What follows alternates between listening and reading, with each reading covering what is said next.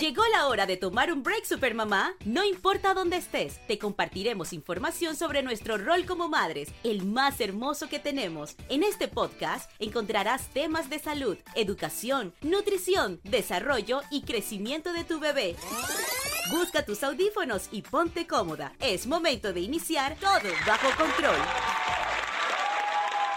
Sean bienvenidas a nuestro episodio número 22 de Todo Bajo Control. Les saluda Giselle Navas. El día de hoy tenemos a un tema bastante interesante y es cómo mejorar la relación en pareja. Así que sin más preámbulos, démosle la bienvenida a Debbie Alemán. Hola Giselle, ¿cómo estás? Muchísimas gracias de nuevo por la invitación. En definitivo es un tema muy importante para todas las parejas, las parejas jóvenes y parejas a cualquier edad. Y es que eh, realmente es preocupante la tasa de divorcio, cómo ha aumentado en los últimos años, cómo cada vez la gente opta por no formalizar el matrimonio y hay que ver qué está pasando, ¿no? Mira, vamos a empezar por un puntito que me gustaría tocar y es cómo yo sé que mi relación está en un estado monótono, porque pasa que a veces entramos en relaciones y de repente nos sentimos como que esto no avanza, o ya estoy aburrida, o aburrida o aburrido, como que queda como en un, en un día a día normal, entonces uno se aburre yo pienso que es importante destacar que es normal entrar en una rutina, que las cosas se pueden poner y tornar un poco monótonas. Lo que pasa con esta generación hoy en día es que eso les da ansiedad. Y siempre estamos buscando algo más, que algo más sea lo que nos levante,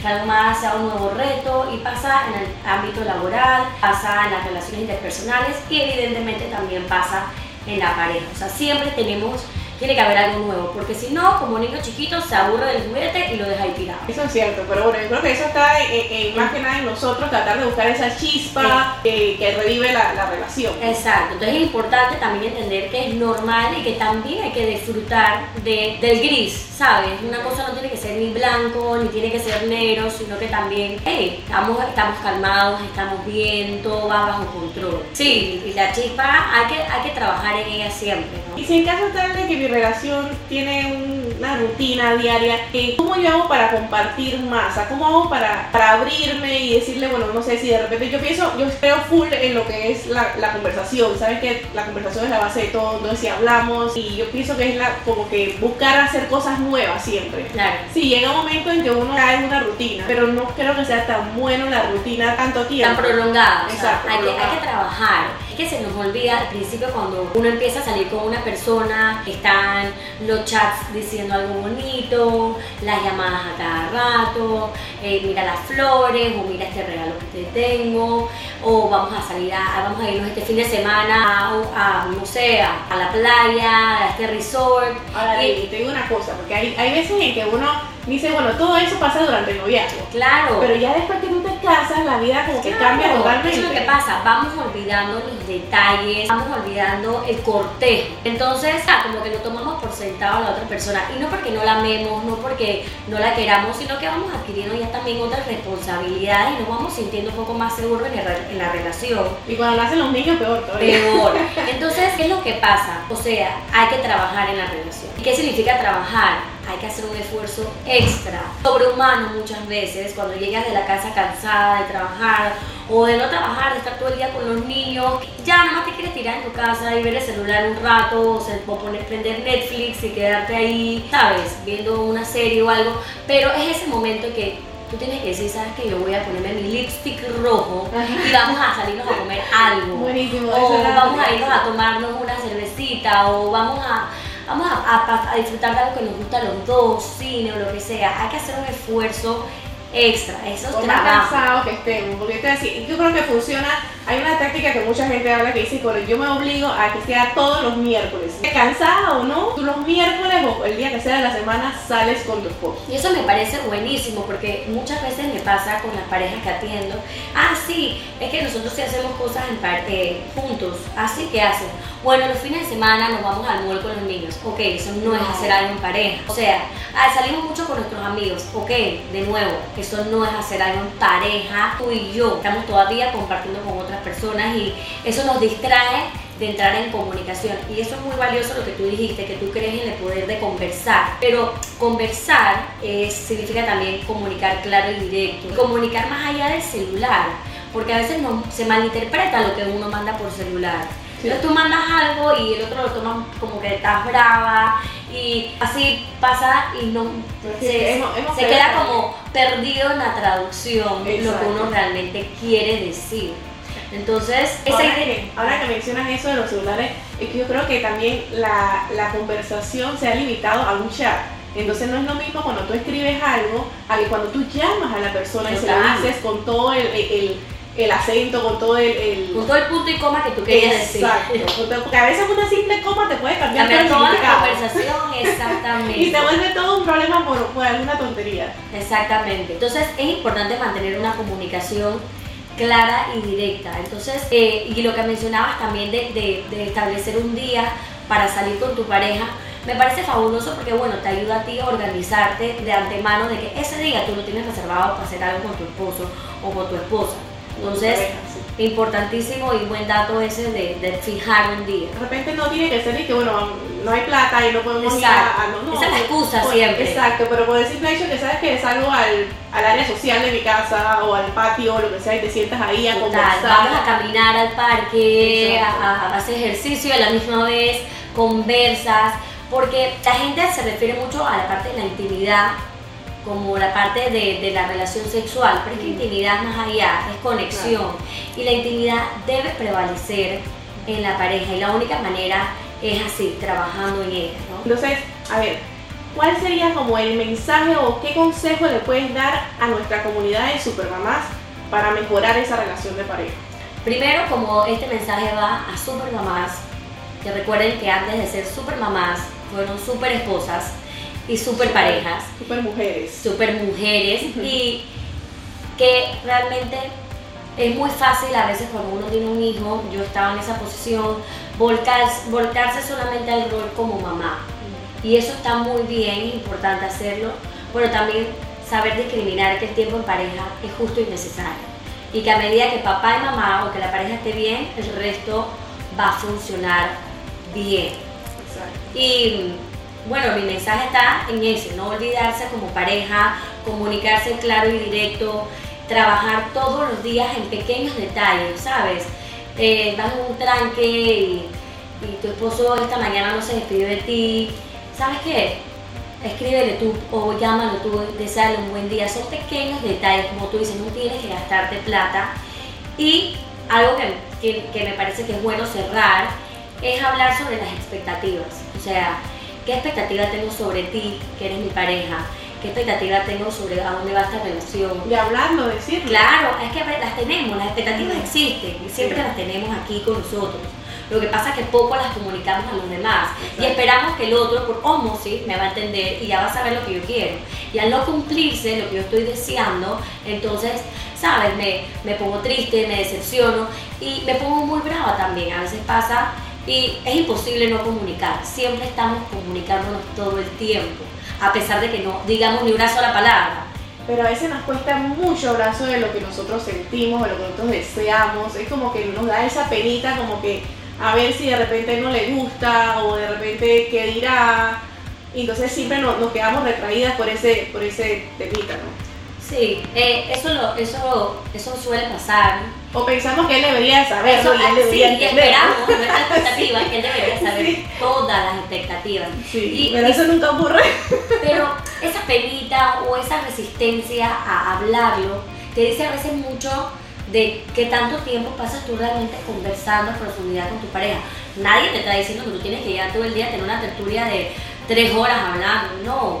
Pero esto es un trabajo de todos los días y es importante que uno tenga esa confianza para sentir que el otro te recibe tu expectativa, tu sentimiento y tu emoción y, y te apoya, ¿no? Te, te respeta como tú te sientes. ¿Y qué pasa si nuestros hijos son parte influyente a que la relación esté quebrantada? Yo pienso que aquí tienen que haber los límites, tener los límites bastante claros. O sea, poner de- ponerle la responsabilidad a los hijos de que son la parte de parte por la cual la relación está quebrantada me parece un poco injusto hacia los hijos. Al final, nosotros somos los papás y nosotros somos quienes tienen que ponerle límites a estos niños. Por ejemplo, cuando tienes que meter a- cuando metes a tu hijo en la cama, cuando excusas tu tiempo en pareja porque ah, es que es que no, tengo que salir con mi hijo, o es que a este fin de semana no podemos irnos a la playa tú y yo porque yo le dije que lo iba a llevar al cine, que lo lleve la tía, que lo lleve la abuela. Ey, le dice que la otra semana, eso puede esperar. O sea, a veces ponemos a los hijos como excusa y somos los papás como que debemos tener el límite. Por ejemplo, si tu hijo se duerme a las 10 y media de la noche, entonces obviamente a las 10 y media de la noche tú estás cansada, no quieres conversar, no quieres hacer nada con tu esposo, es entendible eso. A las 10 y media de la noche tienes todo el día trabajando y correteando chiquillos, es perfectamente entendible.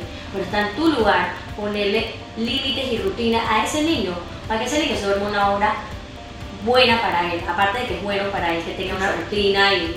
Porque es que eso, eso pasa mucho, lo he escuchado mucho, que la gente, los hombres se quejan mucho de que la mujer cuando nacen los niños, entonces se desligan totalmente del esposo, del marido, de la pareja y se dedican totalmente a los niños. Con respecto a lo que estabas hablando de las expectativas que uno tiene, eh, sé que dijimos que uno tiene ciertas expectativas en cuanto a una relación, pero hay veces en que uno tiene una y la pareja tiene otra. Uno tiene una visión de las cosas y la pareja tiene otra. Entonces, ¿qué consejo nos das tú en cuanto a eso? Todo el tiempo pasa eso, Giselle, y la verdad que es por eso tan importante comunicárselo a la pareja y conversarlo y tomarse el trabajo de hacerlo.